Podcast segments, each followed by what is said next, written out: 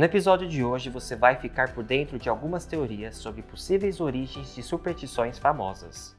Are you a superstitious person? Personally, I grew up listening to my grandmother telling me stories, traditions, and superstitions that had been with her since she was a child. Every country has its own beliefs and culture. Other customs might be the same in different places, though. Have you ever wondered where do some of these thoughts come from? In today's episode, we are going to talk a little bit about the histories and theories behind some of these famous superstitions around the world.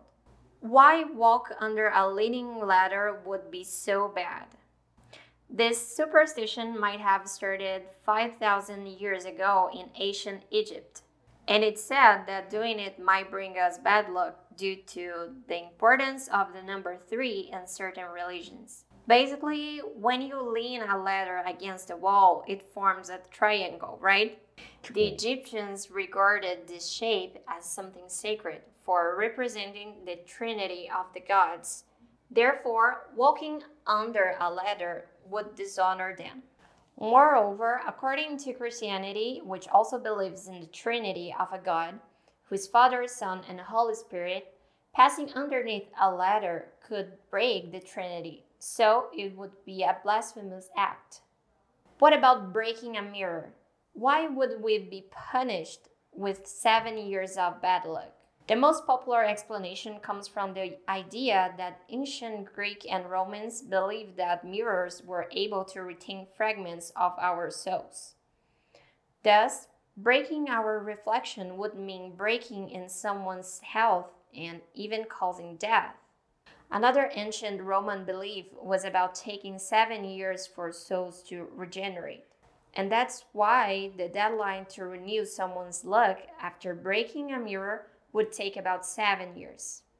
Furthermore, it's also known that back in the 15th and 16th century, the main producers were the Italians, and affording this object was extremely expensive. Thus, in order to avoid breaking such an exquisite item, they used to say that it would bring bad consequences. So this made people to be more careful on what concerned to mirrors. How much money have you earned after each palms? Did you have any idea where this superstition came from? Basically, it's all about money, but in different ways. And itching left palm means that money is coming. However, an Itching right palm means you might lose money. Plus, there's also the saying that scratching an itch palm on wood would bring good fortune.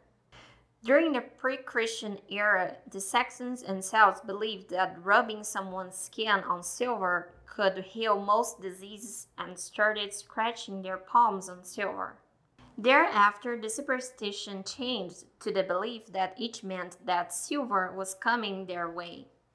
And hence, after Romans and fortune tellers adopted their superstition, it turned into the idea we know nowadays. It is also really common to have some superstitions related to animals. Spiders in Japan, for instance, can bring different omens depending on the time they are sighted. Seeing spiders in the morning has a good meaning. This is because ancient Japanese believed that spiders were connectors between our world and the world beyond. On the other hand, if it happens at night, it is a bad luck sign of attracting thieves into people's houses. And it's related to the fact that spiders cast their webs to catch their prey. So, in order to prevent the event, you have to kill the spider before something bad happens. Last but not least, the black cat is also a well known animal associated with famous superstition, having even been an inspiration for Edgar Allan Poe's short story published in 1843. Such as spiders in Japan, the black cat holds different beliefs through history and cultures. For ancient Egyptians, cats were worshipped due to the god of cats named Bastet. For ancient Egyptians, cats were worshipped due to the god of cats named Bastet. So, in that case, if that animal crossed your path, it was a good luck omen. In contrast to this, owing to Christianity's rise, hidden symbols were not well accepted by the Catholic Church. Therefore, the animal was associated with witchcraft and was supposed to be exterminated. What about you? Do you have any superstitions?